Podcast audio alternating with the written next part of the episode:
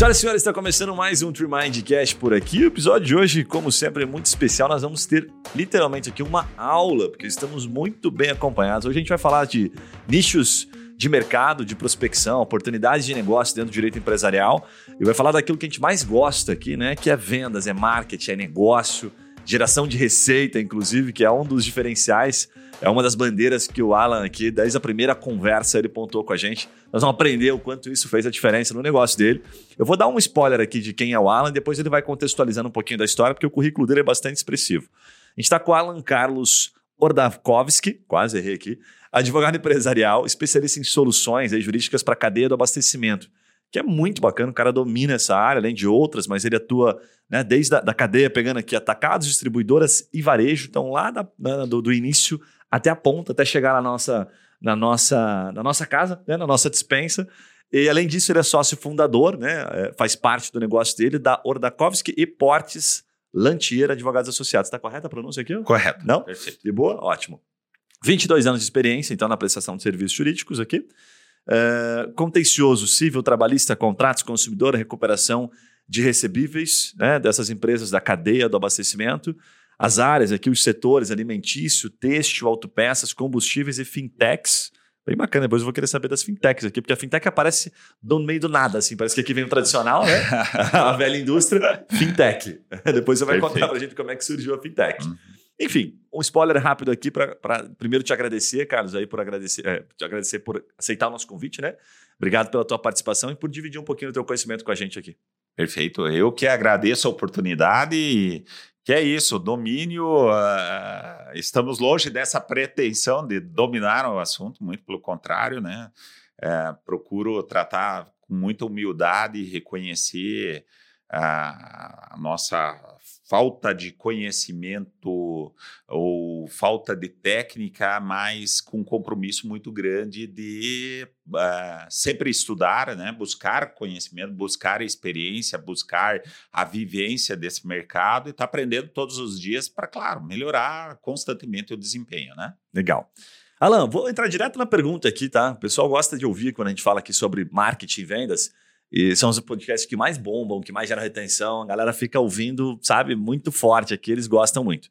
Você trouxe um, algo interessante na primeira conversa que você falou assim: a minha, a, o meu diálogo com o meu cliente é sempre geração de receita. Né? Eu falo em geração de receita. O que, que isso mudou o jogo no teu negócio? E como é que é isso na prática? Né? Como é que você chega para o cliente e fala, pô, geração de receita, mas você chega lá para resolver um passivo e fala que vai gerar receita? Que história é essa? Como é que é isso? Isso é interessante porque, na verdade, é uma leitura de mercado, uh, sobretudo uma leitura do, uh, do pensamento, do perfil, da cabeça, como pensa o, o empresário em si, né? Então, ele está sempre focado em crescer, crescer faturamento, crescer rentabilidade ou a sua operação. E eu tive uma oportunidade maravilhosa na minha vida profissional de, é, dentro do setor empresarial, ter contato no dia a dia com os gestores, com os fundadores é, dos negócios ou das empresas que a gente atuou, desde lá no início, inclusive um pouquinho antes da formatura, né, de, de concluir a faculdade é, já no estágio ou com alguns contatos é, com familiares, amigos. E isso deu para perceber muito essa gana, né? essa vontade de crescer, essa ambição do empresário. E aí, e de ouvir principalmente uma velha queixa, né? De que o advogado, na verdade, era uma pessoa que tratava exclusivamente de problemas. Então, ele era convocado para gerir e conter passivos, né? Então, a gente, uh, percebendo essa necessidade, começamos a trabalhar muito o conceito de que não, o advogado é um agente de promoção do desenvolvimento. Se ele tiver uma visão estratégica que acompanhe minimamente uh, o perfil do empresário, o perfil de uh, ampliação do negócio e tudo mais, ele pode contribuir muito. Então, foi assim que a gente, principalmente por esse contato no dia a dia, e isso eu agradeço muito né, as pessoas que que me fizeram crescer estão conosco até hoje, são clientes, amigos, muitos deles são se tornaram amigos e que meio que ditaram o ritmo desde então. Uma curiosidade ainda nisso, assim, é, a gente tem, né? Eu queria saber até se você concorda. Aquela cultura de contratar ainda quando o bicho pega. Deu problema aqui, puta, vou atrás de um especialista e acho Alan, né?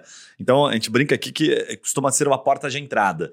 Você fala de, assim, puta, vou gerar caixa. Depois que o problema já existiu, aí eu entro com um consultivo e falo, cara, vamos evitar isso aqui. Eu tô vendo que nos últimos, tô supondo aqui, você me corrige se eu falar bobagem, tá? Nos últimos cinco anos você vem apanhando com isso aqui.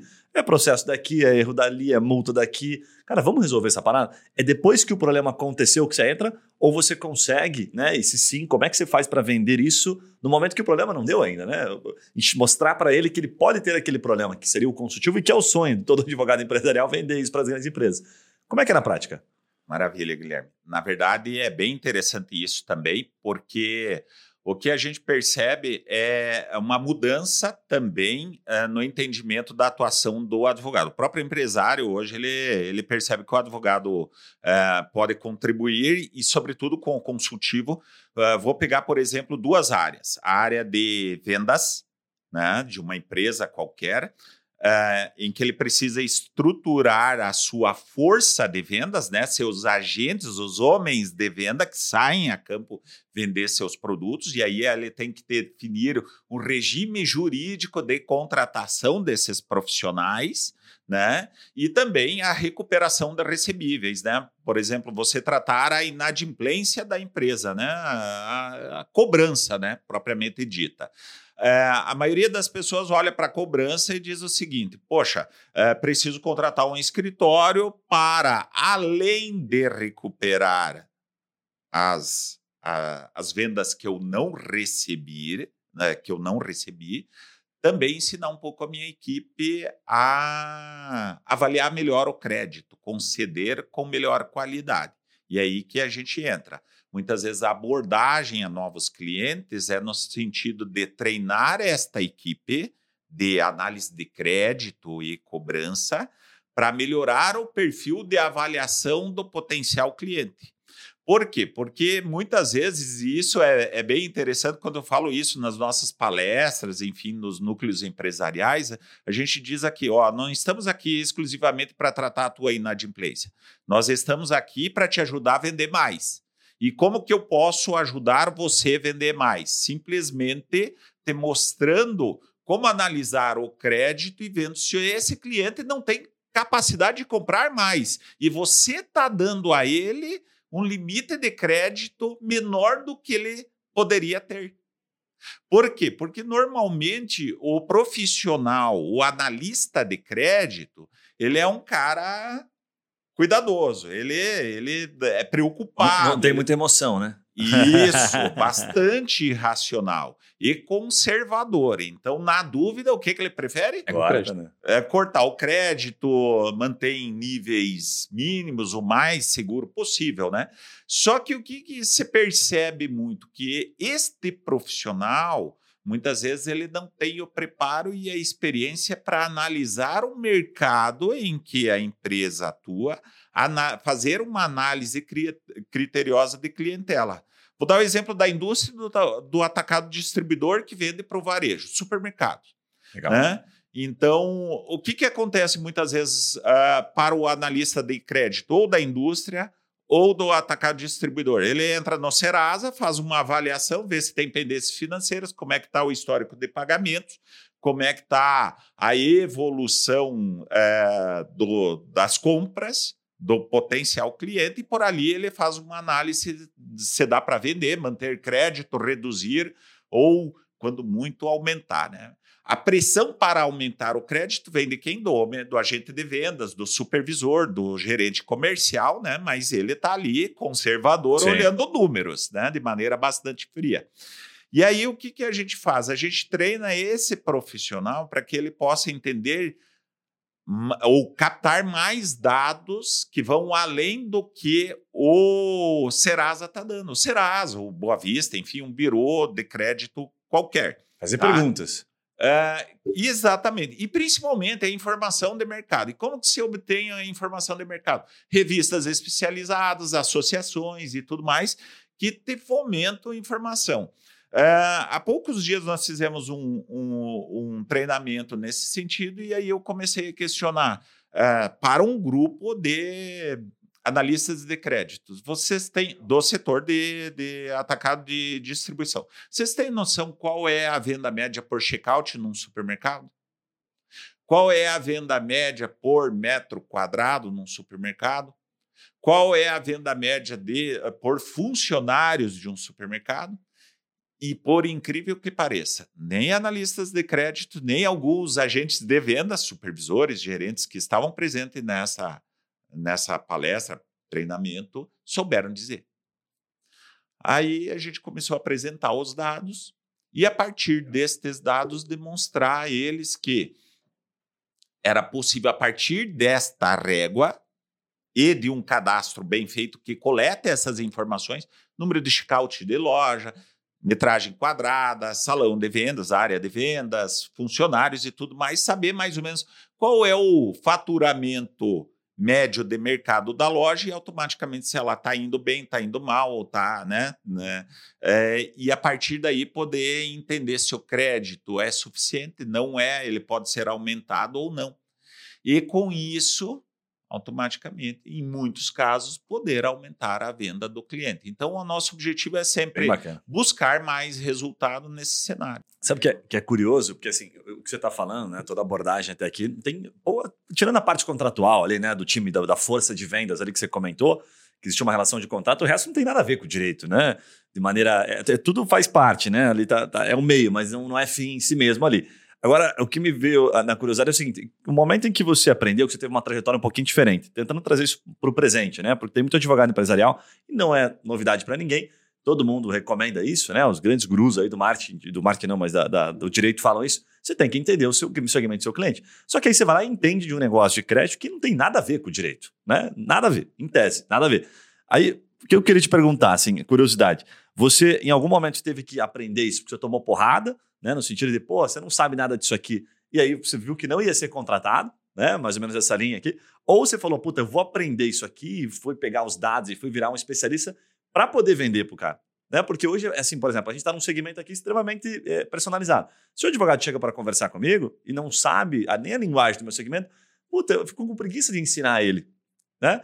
E aí vem essas questões. Como é que foi na, na prática? O que você recomenda hoje, baseado nisso? Sim, eu tive tive sim alguns insights, mas a grande sacada foi o uh, aprendizado com a derrota, né? Uh, eu não sei, não, não lembro agora o nome exatamente, mas assistindo inclusive um treinamento em YouTube no, na, no setor de vocês, alguém usa muito esse conceito, né? Vamos aprender com a derrota, né? E, e claro, quando a gente leva um revés, a gente acaba para o profissional que é realmente responsável, procurando entender por que perdeu, por que não deu certo. E a partir daí você vai buscar eh, elementos para aprimorar teus processos, aprimorar, enfim, a tua atuação. Então teve muito disso de é, querer melhorar o desempenho a cada nova ação, a cada nova atuação junto a um cliente, enfim, e a cada cliente novo. E mas também o que contribuiu muito foi esse contato com o empresariado no dia a dia. Eu tive uma oportunidade bem interessante no, no, no início da carreira é, com três irmãos que eram empreendedores e que são clientes, na, na verdade, as famílias são clientes até hoje. É, dois, dois deles, infelizmente, não, não estão mais entre nós. É, e que foram e são ainda pessoas muito caras para mim, porque tiveram a generosidade de me ensinar muito. E eu, e eu lá, muito curioso, ficava atento, ouvindo e captando. Muita, muito, muitas das ideias de evolução de estudo, de compreensão do mercado vieram daí. Legal, porque eu fico pensando muito aqui, a gente fala às vezes com advogado e tem muito advogado que ainda não escolheu, não conseguiu se acertar num nicho como você. Né? Então hoje, talvez olhando para trás, não foi nem um pouco fácil a trajetória, né? você já contou alguns bastidores para gente, mas o advogado que está nesse momento fala, puta, escolhi um segmento. É, fica aquela, aquela história do ovo da galinha, assim, né? Putz, será que eu já emerjo e já capta um monte de informação. Só que se ele não atende ninguém, como é que ele vai pegar aqueles dados? Ele não consegue. E ele fica no raso, então ele não consegue emergir naquilo. né? Fica aquela coisa assim, porra, eu quero atender, sei lá, indústria têxtil, mas eu não, não consigo entrar lá porque eu não tenho tantos clientes, não consigo pegar informação. Ou se estou lá, às vezes eu não estou recebendo tanto né, daquele cliente ainda, não consigo investir meu tempo a ponto de me tornar um puta especialista e depois vender para os outros. Sabe aquela, aquela sinuca de bico que ele fica para poder entrar no segmento? O que eu queria perguntar para ti aqui? Baseado nessa linha de hoje de segmento da, da advocacia, como é que você está enxergando o momento atual e o que, que você recomenda, olhando para trás, falando assim, puxa, é, levei sorte aqui, entre aspas, é porque você se empenhou, se dedicou e se tornou uma referência no teu segmento. Como é que você enxerga essa questão hoje de canal? Assim, como é que você enxerga o mercado direito frente ao canal que você atende e outros canais que a gente tem por aí, que tem um monte de, de segmento para atuar? Então, retroagindo ao início da profissão e formação de clientela, portfólio e tudo mais, eu diria o seguinte: que sim, o acesso não é fácil para quem está entrando em qualquer nicho de mercado, em qualquer setor, mas eu acho que com boa vontade e muita ambição você tem meios de, de acessar informações relevantes que podem contribuir muito para a aceleração do negócio. Dá né? uma dica aí, se vier então, na cabeça. Então vamos lá. As dicas: revistas especializadas do setor. Essa é boa. Então, isso você capta muita informação, você aumenta o teu repertório, então quando você vai interagir, e muitas vezes quando você interage com Uh, empresários que não são executivos do mercado, mas sim aquele, aquele empreendedor que começou do zero, uh, uh, boa parte da tua conversa com ele não é nem jurídica de contexto do segmento. Então, você estar ambientado, estar atento às notícias do setor, à realidade, faz parte disso. Então, você começa lá, por exemplo, se é um advogado trabalhista que quer entrar num setor específico, eu diria o seguinte: primeira coisa, entenda o setor, revistas especializadas, as associações empresariais. Quando você vai, por exemplo, na a Abras, né, que é a Associação Brasileira de Supermercados, ou você vai ao site da Abad, enfim, entre tantos outros, você capta tem muita informação ali. É um arquivo, né, uma biblioteca enorme que dá para absorver muita coisa dali. E ali tu passa a entender. Ah, por exemplo, a, Abad lança todo ano o ranking nacional de distribuição e atacados. Por ali você tem na no início da revista já um cenário de como é formada a força de vendas. Se por representantes comerciais ou vendedores CLT. Poxa, eles contratam representantes comerciais, são profissionais autônomos ou empresas. Aí tem um contrato. Ou vendedores CLT, como que se dá essa relação com o vendedor CLT? Outra, eles estão terceirizando a frota ou estão contratando frota própria. Aí também tem uma outra relação contratual que, para o advogado antenado, é uma, um, uma oportunidade. Tem dados ali sobre inadimplência, o que a gente acabou de falar, qual é a inadimplência média, e aí você vai captando informações que serão relevantes para o negócio. Então, eu diria assim: Acesso ao site das associações, né? e aqui estamos falando, estamos falando do, da advocacia empresarial, né? É, que é o, é o meu nicho, é o meu foco. Então, as associações empresariais, aos sindicatos, aí você tem a, o contato com as convenções coletivas e tudo mais, começa a entender mais a realidade do setor, as revistas especializadas, que muitas vezes estão disponíveis sites. Outra coisa que eu falo muito para minha equipe no escritório, inclusive para os entrevistados. Cada vez que eu vou entrevistar um novo advogado para integrar a nossa equipe, eu começo a pedir qual o teu repertório de estudo, né? O que você, o repositório, digamos assim, né? O que, que você estuda para, uh, o que que você usa para se manter atualizado? E aí uh, muitos começam a falar ah, livro, um site aqui, TST e tal, tudo mais. Falam, é, mas você segue algum, alguma referência do mercado que você já atuou? Você segue grandes doutrinadores? Você está numa OAB dentro de uma comissão de direito da tua área, porque a primeira, a gente se acostumou talvez de uma maneira equivocada na advocacia, entendendo que a gente precisa ser, ah, se foi o tempo do advogado generalista, hoje tem que ser especialista, e aí o advogado vai focar essencialmente o estudo de direito do trabalho, é, direito civil, processo e assim por diante, né? Mas hoje, na área empresarial, o que o empresário quer não, uh, quer não é um advogado especialista em direito do trabalho apenas. Ele quer um especialista em direito do trabalho do seu segmento.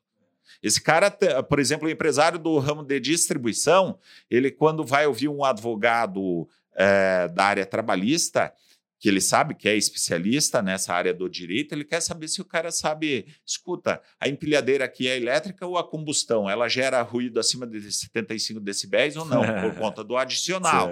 E aí você começa um diálogo, é falar a linguagem é que você mencionou, Guilherme. Bem a legal. linguagem do setor. E aí as conquistas vêm, você vai tendo repertório para apresentar teu produto, para entrar nesse mercado. Outra, participa de reuniões, participa de atividades, segue perfis da, uh, de empresas do setor, sempre vai dar algum tipo de ideia, insight, enfim, para você inovar. Feijão com arroz bem feito, né? Perfeito. Supondo aqui que eu fiz tudo isso dentro de um setor aqui que me interessa. E as ações de prospecção, como é que eu chego? Né? Que, que estratégias que você já usou, que funcionou? Talvez hoje você né, já é um escritório mais reconhecido, já vem organicamente, por indicação e tal, mas o cara que, puta, já sei tudo sobre esse setor. Como é que eu faço para chegar? O que, que você já usou de estratégia que, que faz sentido? Então, uma, uma estratégia que foi muito assertiva e que eu demorei a assimilar, né? A gente é, é e isso é fundamental para mim a maturidade profissional.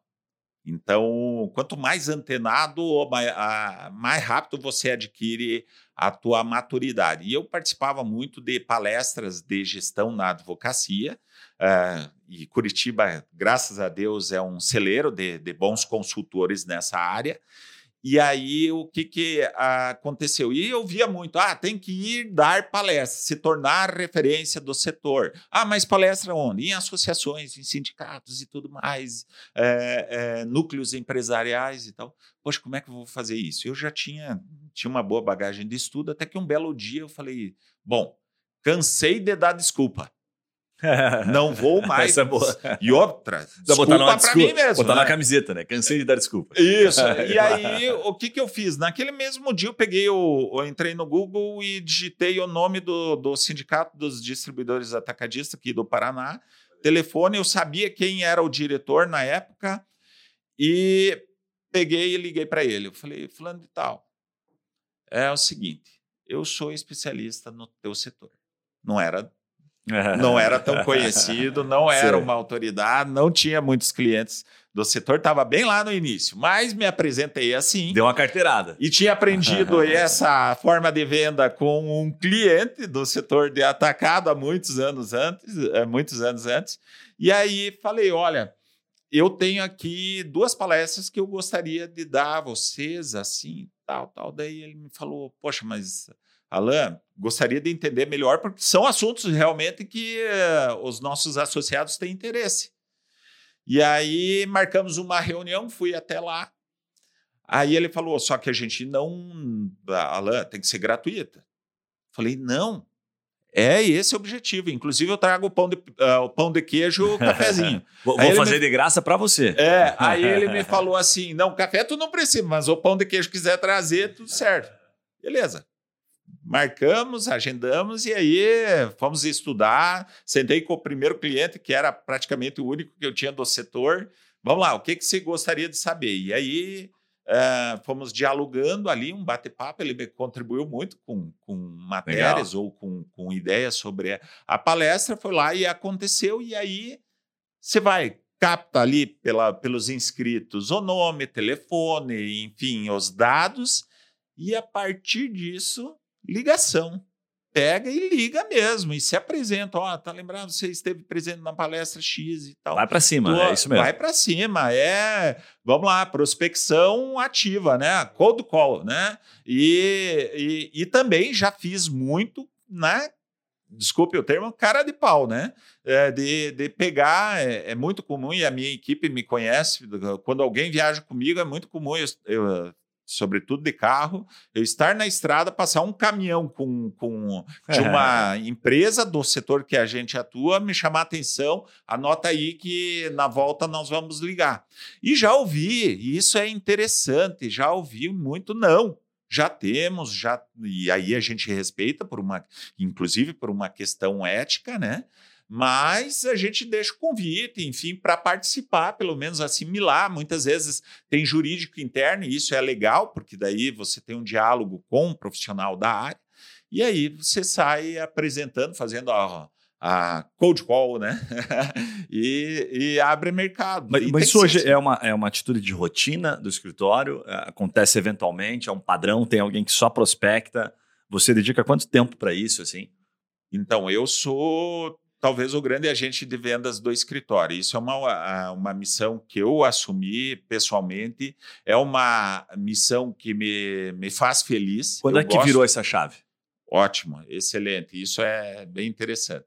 Então, com 22 anos de profissão, eu fiquei né, durante é, 12 anos vinculado a um grupo empresarial, que foi onde eu tive o, o contato e assimilei muita experiência. E aí, é, depois saí, acabei montando o escritório e tive que ir ao mercado, né? Então, as primeiras, as primeiras prospecções demoraram um pouquinho para acontecer, mas foram acontecendo. E, e, cada vez que eu ia abordar um novo cliente, eu saía da reunião empolgadíssimo. Nossa, que legal e tal. Com certeza o cara às vezes ficava criticando né, o desempenho, ah, fala demais, né? E tal, tem, tem esse pequeno vício. E aí, e aí, mas isso me deixava muito animado e fui gostando cada vez mais até que, olha só, com 40 anos, hoje eu tenho 45, eu uh, cheguei para a minha equipe e disse: Ó, oh, pessoal, estou mudando. Até então eu, eu acompanhava, eu fazia muito operacional, realmente me aplicava muito no operacional. Falei, vou mudar, eu vou mais para o estratégico, e é isso que o cliente quer mesmo, né? Saber que o titular do escritório, o sócio, o fundador, está ali. É, focado no seu processo mais importante e tudo mais, mas também vou dar muito atenção a essa abordagem direta do cliente, então as reuniões, conselho e tudo mais, e também na venda, nas prospecções em si. Então aproveito essas oportunidades, normalmente nos nossos webinars ou palestras, estou sempre presente lá, dando junto com a equipe a palestra, me apresentando, e aí abrem as oportunidades. Então, faço muito ainda isso, é, é uma atividade que, particularmente, eu gosto. E quando eu falei aqui da generalidade, né? Ah, o advogado generalista, né? Ah, o mercado não, não aceita mais, mas o sócio fundador, de certo modo, no escritório, numa advocacia abrangente como é a nossa, que atua no trabalhista, civil, recuperação de recebíveis, imobiliário, consumidor, ele tem que ser um pouco generalista, né? Então, é, aí não são todos que têm essa, é, talvez, é, essa cancha de entrar em todas as áreas e poder aí, né? contribuir Daqui a pouco eu até quero te perguntar um pouquinho sobre a estrutura de escritórios, aprendizados de lá. Vamos deixar para um segundo bloco aqui, porque a gente tem bastante curiosidade ali. Mas até antes de sair disso, eu queria te perguntar o seguinte: você atua em alguns setores que para a gente né, são mais familiares ali, né? O alimentício, texto, autopeças, combustíveis e tal. É, e aí, puta, veio o fintech. Como é que você enxerga hoje é, a setorização, as setorizações do direito? Assim, por que, que, por exemplo, você abordou fintech sendo que não tinha nenhuma relação? Como é que você fica focado no teu segmento? Como é que você não desfoca? Enfim, conta um pouquinho da tua percepção. Então, o fintech foi interessante porque ele veio de uma necessidade de um cliente específico que decidiu montar uma fintech, né, sistema de pagamentos e tudo mais, em meio à pandemia. Então, é realmente uma área, inclusive, recente. E aí ele precisava do apoio inicial e a gente, nós sempre tivemos uma postura bastante empreendedora, inclusive na, na, no, na exploração de novos ramos, né? Então, o cliente, ah, tu tem experiência? Não, mas eu tenho muita vontade. Nós vamos estudar, vamos colocar todo mundo aqui na Não, sala me dá uns dois dias aqui que é, eu vou ficar é, especialista. Vamos colocar todo mundo na sala de aula e vamos entender. E aí, de fato, a, a equipe assimilava e, e, realmente comprava o desafio, e, e, junto comigo a gente começou a estudar esse setor e trabalhar e poder apoiar o cliente. E foi legal que deu muito certo, foi um projeto, cresceu muito a fintech desse cliente específico, e a partir dele surgiram outras oportunidades e tem surgido novas oportunidades neste setor. Além do que também era uma, para nós, é uma condição, inclusive, de, eh, de continuidade, né, de perenidade e crescimento dentro do direito, porque o mundo tecnológico hoje é, é, é uma, uma tônica, né? Não tem como dizer, ah, vou ficar de fora, né? Não, agora, Mesmo pensando, setores tradicionais. Não, e né, pensando tem- bem aqui, né? Você está dentro do setor que está se reinventando. Então, se você não abre a cabeça para as startups, daqui a pouco o próprio setor alimentício. Bom, você acabou de falar nos bastidores aqui, né? Que um, o mercado dá para falar nome também, não tem problema, né? O Mufata acabou de criar uma loja totalmente autônoma, né? É assim que se fala, né? Totalmente Isso, 100% robotizada, autônoma. 100% autônoma. Pô, você tem que ter um conhecimento diferente, você tem que estar ligado no mundo das startups ali, porque senão o cara fala, não, puta, o Alan não vai dar conta aqui dessa loja. Aqui eu tenho uma legislação diferente. Exatamente. É, então, compreender as necessidades aí é essencial. E, e, sobretudo, compreender a tecnologia envolvida. Então, tem uma série de situações, por exemplo, primeiro questionamento da equipe trabalhista, até foi interessante que veio da área trabalhista do escritório. Tá, mas Alan, como é que vai funcionar a LGPD nesses casos? Porque tem lá 3 mil e poucas câmeras, né? Não, minto, são 500 câmeras e 3 mil e poucos sensores, mas as câmeras estão voltadas às pessoas. E imagem, imagem de rosto é, é elemento é, bastante delicado dentro da, é, é, da LGPD. Então, ah, a primeira coisa, não, vamos entender como que o sistema vai se comportar, como aí, né, a in- a inteligência artificial vai fazer essa leitura, né, de quem está dentro da loja. E aí, a primeira demonstração, bom, é os bonequinhos, né? Então, são aquelas varetinhas, né, que são acompanhados pelas câmeras. A gente não vê a imagem do rosto em si, a personificação, né, da, da pessoa, que, do consumidor que está aí. Então, é você acompanhar e dentro, entender lá exatamente como essa inteligência artificial funciona para ver como é que se vai tratar eventuais passivos, eventuais contingências ou até cooperar num aprimoramento dessa operação, se necessário Você me lembrou de uma história que a gente entrevistou o, o Viola da ViaSoft, né, num outro podcast que a gente tem lá com a Gazeta do Povo, e ele contou que eles desenvolveram um projeto bem nessa linha de raciocínio para o Boticário, mas aí ia um pouquinho além, em que a pessoa chegava na frente do produto e eles pegavam a, a- a mudança de fisionomia da pessoa, para que eles conseguissem fazer uma, uma análise de experiência do usuário. Então o cara chegava nas lojas do Boticário para olhar, hum, nossa, ou cheirava, hum, aí os caras já olhavam a partir disso, tá? Já que é difícil tomar o feedback do cliente, vamos tomar pelas câmeras. Cara, quando ele me contou isso, ele contou para onde eles iam levar isso, absurdo. É uma evolução disso. Talvez o mercado já esteja nesse nível, né? Estou falando de um negócio que eu falei com ele há um ano, mas essa coisa acontece muito rápido, né? É, dessa linha de raciocínio, deixa eu te perguntar. Agora vamos entrar aqui, porque o papo tá bom, ele rende bastante. Eu sei que você tem bastante experiência como gestor de escritório. É, olhando aqui para as áreas que você atua dentro do escritório, aquilo que você falou, dentro da- da- das- do, do- do segmento, né? Da, da indústria, da cadeia de abastecimento, como você gosta de chamar, eu vejo que tem algumas coisas aqui que, me corrija se eu estiver errado, mas que são bucha. Tem as buchas e tem as coisas boas, né? Como é que você gere aqui as buchas no sentido assim de, puta, não é o trabalho que o advogado gosta de fazer, né? Vou pegar um exemplo aqui, puta, cobrança. Não é um negócio que todo escritório gosta de cobrar, né? Puta, não cobrança, não vou fazer. Como é que você enxerga aquilo que você faz, aquilo que não faz, né? Porque pelo que eu entendi até a fintech pintou falou, não, vou fazer, deixa que eu me viro. Até onde que vai assim? Vou fazer. Sei lá, chega lá uma, uma sucessão, chega um divórcio do, do CEO do supermercado, do sócio, faço também. Como é que é a tua cabeça nessa relação assim? A cabeça muito voltada ao cliente em si, a necessidade do cliente. Então, você atendê-lo da melhor forma possível, independentemente da matéria, do assunto, enfim, claro, desde que haja um, um domínio, uma condição de, de assistência jurídica, né? Mas é muito voltada, então a gente transcende a questão meramente processual de trabalho, né? E vai em direção às, ao que o cliente precisa, quais são os desejos deles efetivamente. Então a gente coloca assim: a nossa satisfação não é não está meramente no, no produto, né? Eu vou te entregar uma defesa, uma gestão de processo. Eu vou te entregar o sentimento, a satisfação e a segurança de que teu processo será bem administrado, de que você não precisa se preocupar com isso, que você pode voltar os teus olhos, o teu foco para Uh, para o teu negócio em teu, si. Teu problema agora vida. é meu, né? O teu problema é meu, então. E, e assim, é eu sei que muitos advogados, consultores, inclusive, dizem assim, e eu tive professores de faculdade que diziam assim: cuidado não assumir problema que é do cliente, internalizar é, isso. E não chega a ser um internalizar, mas um comprometimento, efetivamente. Tu, tu dizer assim. pegar na mão do cliente e dizer, tamo junto. E, e nesse setor onde eu comecei, formado essencialmente por grandes guerreiros, desbravadores, enfim, que começaram do zero, o sentimento é esse. Ele quer um advogado para chamar de seu. Ele, ele bate no peito. Tô com meu advogado, tô firme, tô forte e vamos em frente. E ele precisa sentir essa segurança.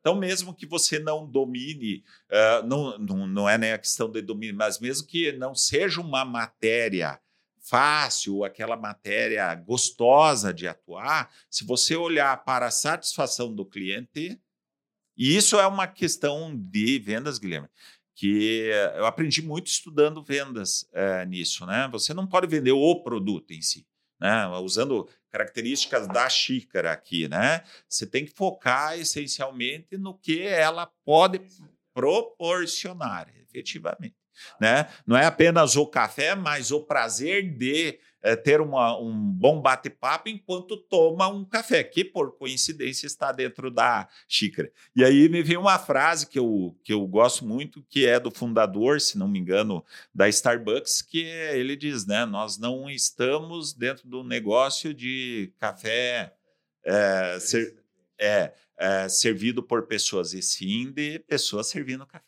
Então, então é, muda tudo. Né? É Tipo a história também da, da, do cara que tava carregando a pedra, né? Foi perguntado lá, sabe essa também, né? Ah, pô, tá fazendo o quê? Tô carregando pedra. Perguntou, pô, falou, não, tô construindo uma catedral aqui. a diferença é bastante expressiva, né? Sabe que você me lembrou a história aqui? Eu, eu, tinha, na época, a gente trabalhava com a distribuição, então a gente tinha um, um, patamar legal e era atendido pelo Luiz Felipe Cunha. Até vou falar o nome dele aqui porque vale a pena o elogio. Hoje ele é suplente lá do Sérgio Moro, mas ele tem o escritório dele, vou gerar o Cunha, tá? Gente boa pra caramba. E ele era muito vendedorzão, assim, sabe? Aquele advogado bom mesmo, né? E aí eu tive um problemaço uma época lá na indústria, que era com uma grande indústria, inclusive, que a gente acabou tendo muita, muito transtorno com eles no produto que a gente tinha comprado e tal.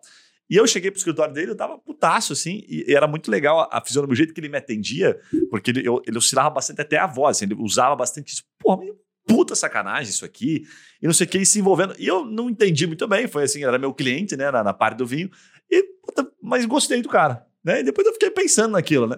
Ok, passou, daí depois levei mais um probleminha para ele e tal, virou nosso advogado. Até que um belo dia, tive que me divorciar, né? Tava me separando, menino novo, fazendo cagada na vida. Falei, cara, na hora me veio na cabeça, falou, ele vai me ajudar, entendeu? Porque eu já tinha, tinha transcendido já a relação de advogado, já era meu parceiro. Aí eu liguei para ele e falei, não tem nada a ver, mas queria saber. Ele falou assim, mas se você não me ligasse, tipo, mais ou menos nessa linha assim, eu ia ficar puto com você. Sem falar mais nada. Ele falou assim: passa o meu escritório amanhã que nós vamos resolver esse problema aí, tá? E aí me passa o telefone também da tua ex aí, atual, sei lá. Deixa que eu desenrolo, não se meta nisso. E aí, rapaz, nunca mais. Aí eu falei, cara, esse é meu advogado. Bem isso que você falou, me lembrou na hora, assim, então. E foi um puta parceiro, foi até o primeiro cliente nosso e tal, né, que desbravou aqui a Trimind. Essa relação, é, é, quando você consegue transcender ela, se você não dividir com o teu advogado, é como se você estivesse traindo ele, né? Sem dúvida nenhuma, é sinto da isso. mesma forma. E é muito legal porque aí você começa a imaginar assim, da... quando você chega a uma posição, por exemplo, de conselheiro de um empresário, de conselheiro de uma grande empresa, você começa a, a entender a, a, tua importância, não apenas como profissional, mas como ser humano, como pessoa, para porque você se sente parte e responsável, né, autorresponsabilidade, né, a, a responsável por, um, por algo muito maior, né, que não é apenas a a tua relação com essa pessoa, mas com, com a vida dela, com o negócio dela, com as inúmeras pessoas que trabalham e estão dentro desse negócio. E acho que a conexão, as relações humanas precisam muito disso. Nós não podemos, inclusive com o avanço da tecnologia, perder isso, essa questão da conexão, né, da interação.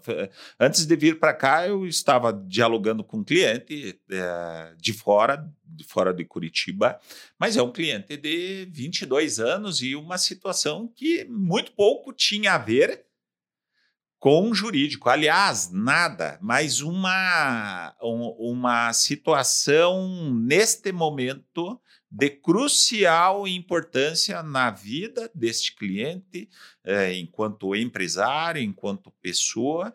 E Pode se deixar mais muito curioso. É, e, aí, e aí, assim, é, engraçado, né? Eu estou fazendo um MBA, começou essa semana, inclusive, né? De, de vendas, geração de valor e marketing né? É, Tiago Negro, enfim, a turma do.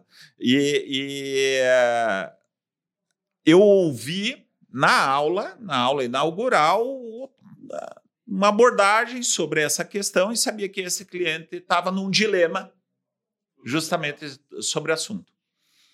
Liguei para ele e falei: olha, a situação é assim, ó. Ouvi de ninguém menos do que fulano de tal. Nossa. E, cara, a hora que eu vi isso, falei: isso aqui é para você. E então, é, eu acho que quando você mostra isso, você mostra comprometimento. E é aquela entrega despretensiosa, né? livre de qualquer contrapartida, né? porque tira também muito da visão que, infelizmente, é, muitos advogados construíram, principalmente no passado. O mercado mudou, hoje a concorrência obriga o novo profissional a, a, ter uma visão e uma postura diferente, mas de que o advogado é um profissional mercenário. Né? Tudo que ele faz, ele só faz se tiver dinheiro envolvido na história e assim por diante. Né? e, e, e até nisso, é, eu sei que alguns podem me criticar, mas eu sempre coloquei dentro do escritório pessoal. A gente tem que trabalhar com a, por exemplo, a amostra grátis, né? Mas o que é a amostra grátis? Né? É você primeiro mostrar o teu conhecimento e aonde ele pode entrar dentro do cliente e, e muitas vezes até você é, ir além, ter uma, um, uma atuação efetiva para ver se faz sentido para o teu cliente você faz sentido para você e assim evoluir, dá muito certo. Se eu puder complementar só dois pontos aqui do que eu ouvi de tudo, que isso aqui está sendo uma aula para mim que eu tô achando animal. Que é isso. Cara, eu acho que tem dois pontos que o advogado que está ouvindo isso aqui precisa pensar. O primeiro deles é a questão da postura, né? Então é uma questão de postura pensar dessa forma. Antes disso, existe a questão do perfil. Então, como você falou, cara, eu tenho esse perfil de imaginar que eu tô aqui para chegar num nível de conselheiro. Eu quero galgar essa posição, porque eu tô começando como advogado, mas eu quero me tornar hoje um conselheiro desse cara. Eu quero estar tá do lado dele. Então, isso já começa do perfil. Tem esse perfil de, cara, comprar essa briga, ir para cima, aprender coisas novas e tudo mais, ou eu tenho um perfil de, não, vou sentar aqui na minha cadeirinha, eu vou tocar meu processinho, beleza. A partir do momento que você ter consciência do teu perfil, você já sabe qual caminho vai ser seguido aqui. A partir disso, você toma postura. Aí sim você entrou e aí você comprou uma briga que você vai até o final dela. Eu acho que isso é muito interessante porque é, o advogado o, escuta isso, ele fica animado e tal, não sei o quê, só que ele, ele não pensa se eu tenho perfil para isso ou não. É, ele tem que ter essa noção assim, cara, não sou esse cara. Então não tenta, velho. Fica pra trás, né? Cria uma expectativa depois se frustra. Exatamente. Ou se não, se ele tem um perfil, aí sim, cara, vai para cima, porque aí você tendo a postura correta, é quando você galga, como o Alan fez brilhantemente aqui, uma postura de referência de mercado, né? Bem legal. O Alan, nessa linha ainda, acho que você tem puta, bastante experiência, eu queria aproveitar um pouquinho mais. Da estrutura do teu escritório, né? Eu brinquei com você ali falando das, das áreas diferentes, os problemas que você resolve. Mas como é que você administra isso internamente? Vou fazer uma pergunta mais precisa aqui. Chegou uma demanda, é, por exemplo, recuperação de recebíveis, lá que acho que é uma demanda um pouco mais recorrente, né? Porque trata-se do, do, Acho que a cadeia toda tem. É, infelizmente, não, faz parte do processo, né?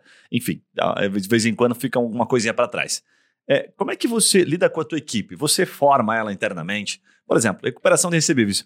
A pessoa tem, ah, puta, esse cara é um especialista, eu vou buscar ele no mercado, eu formo internamente. Como é que o Alan, como empresário, gestor do escritório, enxerga essas especializações? Que momentos que você terceiriza uma demanda ou tudo você internaliza, como é que você olha para dentro do escritório e fala, não, essa demanda aqui eu vou tratar desta forma? É. Então, assim, é, com relação ao time, aos advogados, os nossos talentos lá, então, durante muito tempo a gente formou. A gente formou, eu peguei muito desse meu perfil de início de carreira, de entender o mercado e mostrar, ó, é um mercado diferente, não dá para tu atuar numa cobrança como o mercado atua normalmente. Aqui tem que ter uma postura diferente e tal. Só que, claro, à medida que o escritório vai crescendo e muitas vezes vem um crescimento acelerado, você não consegue ter mais o tempo que você dispunha anteriormente, né, em outras épocas, para preparar um profissional do zero. né? Um recém-formado e tudo mais. E aí é necessário buscar no mercado profissionais que tenham já um, um, um histórico, uma experiência, uma bagagem ali.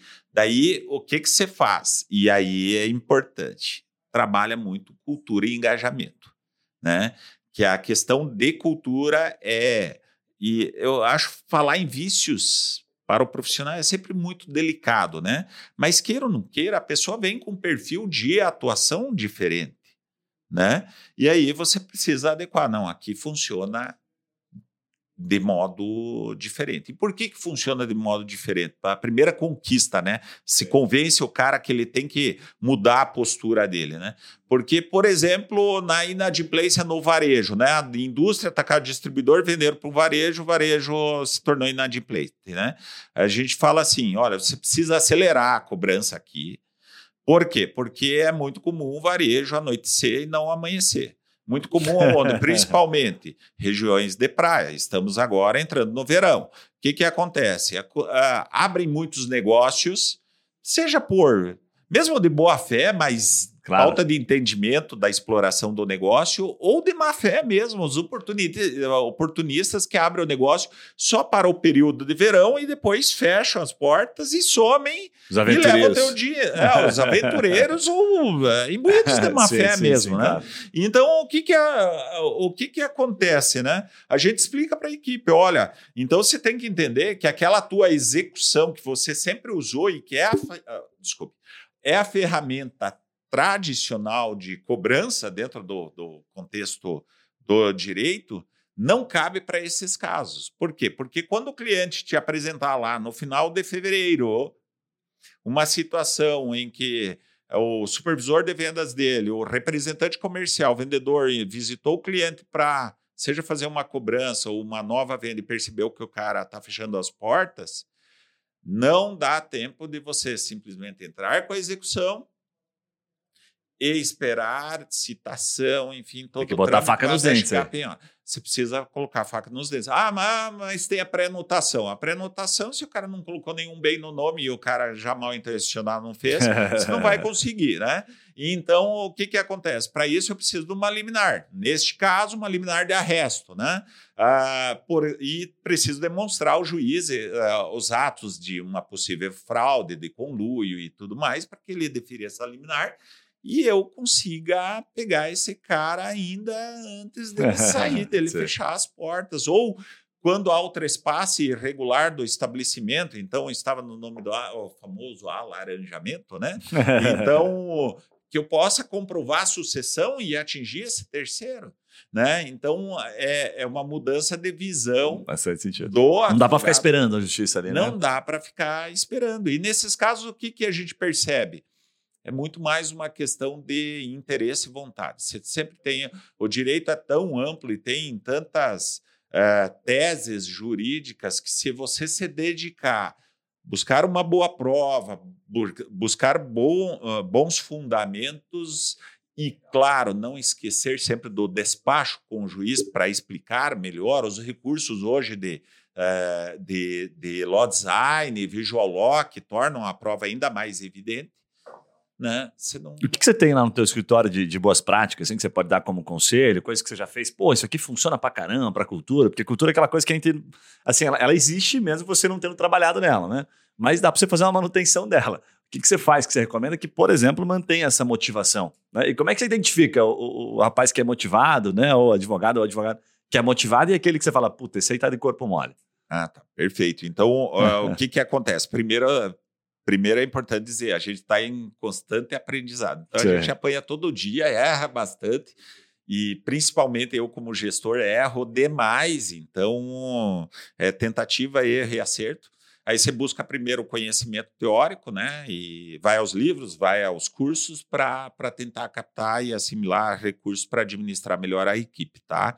Mas o que eu aprendi muito com o tempo, e já venho falando isso há um bom tempo para a equipe, a ponto de ser chato, e eles já, ah, lá vem o Alan de novo com a historinha das uh, soft skills, né? De mostrar para a equipe que hoje o profissional moderno, tanto que é matéria do, do Banco Mundial, do Fórum Mundial de, né?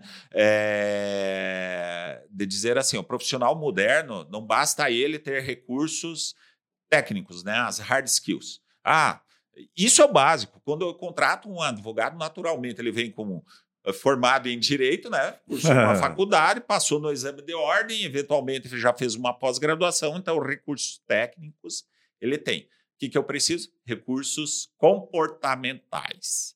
Né? E que recursos são estes que a gente valoriza tanto e procura já na, na seleção e recrutamento, né? buscar entender se é uma pessoa que gosta de desafios, que tem ambição, que ela é criativa, tem um pensamento fora da caixa para achar soluções diferentes e tem energia precisa ter energia. O famoso sangue no olho, faca na caveira. É, inclusive, eu uso essas expressões muitos nas nossas palestras para clientes da área de recuperação, voltando à recuperação, né? É, e, e, e, é isso mesmo, tem que ter sangue no olho, tem que entender. E aí, alia isso a resultados. Então, por exemplo, é, é, premiações, enfim, tenta conciliar, sobretudo para os setores que têm isso, da, essa meta muito clara, que é de recuperação de, de dinheiro para o nosso cliente e tudo mais, né? Agora, confesso que no, o modelo ainda não é o ideal, a gente erra bastante, como eu falei. Temos, por exemplo, na área trabalhista, uma coisa que a gente desenvolveu dentro do escritório, é uma avaliação de resultados de é, sentenças, decisões finais e tudo mais. Por quê? Porque isso, inclusive, acaba se tornando, por incrível que pareça, um elemento de venda. Por quê? Todo final de mês a gente totaliza, a gente vai, claro, vai totalizando dentro da nossa análise de gerencial, o número de sentenças improcedentes, como a gente atua na área empresarial, o grosso das nossas ações trabalhistas são como réus, né? E reclamadas, e aí a gente totaliza lá o número de ações, de sentenças improcedentes, de acordos favoráveis, totalmente favoráveis aos nossos clientes, aos parcialmente favoráveis e aos totalmente desfavoráveis. E isso me dá um percentual de desempenho. Nós estamos ganhando mais, ganhando menos, perdendo e tal.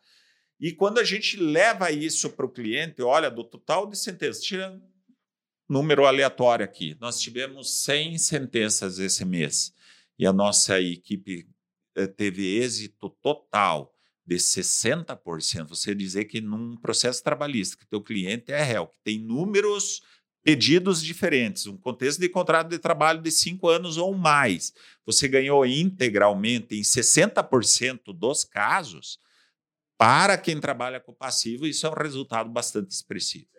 E aí a equipe também começa a entender que uh, o trabalho dela dá resultado e que é um, um, um trabalho eficiente, um trabalho gera um estímulo e mas este estímulo, claro, ele, se possível, sempre que possível, deve ser aliado muito à gratificação de resultados e tudo mais. E nisso eu confesso que a gente ainda precisa estruturar melhor o escritório Legal. e melhorar o desempenho. Fica uma curiosidade, tem alguma pergunta que você faz quando você está entrevistando para identificar alguma coisa que às vezes é muito do, do próprio empresário, assim, falar, não, pode pegar se o cara tem energia, se o cara gosta de desafio, eu, eu aprofundo aqui. Tem alguma sacada assim?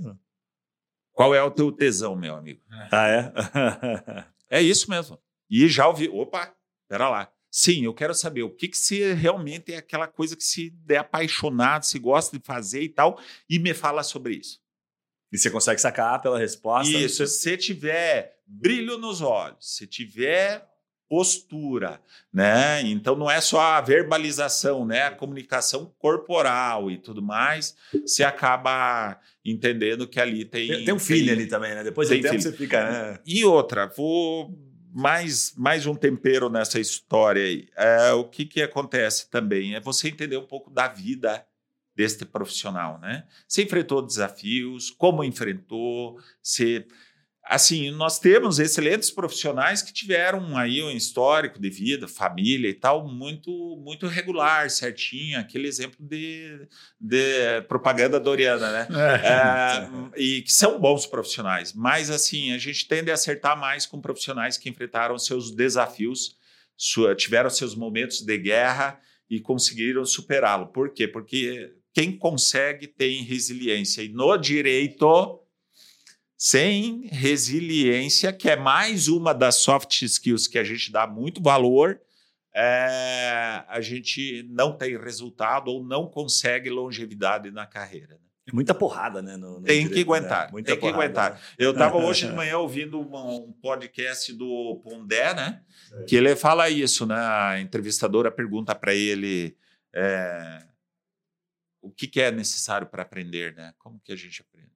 Ah, você aprende e cresce na vida com sofrimento.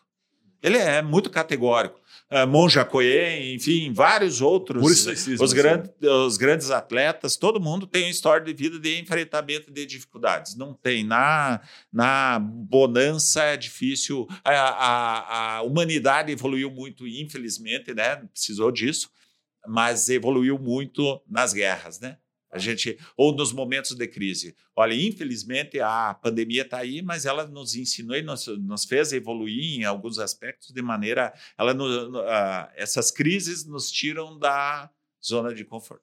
Isolamento não ter conhecido o estoicismo mais cedo, porque é bem nessa linha, né? O estoicismo prega muito isso. Acho que todo advogado deveria entender um pouquinho ali, ouvir alguns podcasts. Como é que é aquele que a gente gosta pra caramba lá, que fala do estoicismo bastante?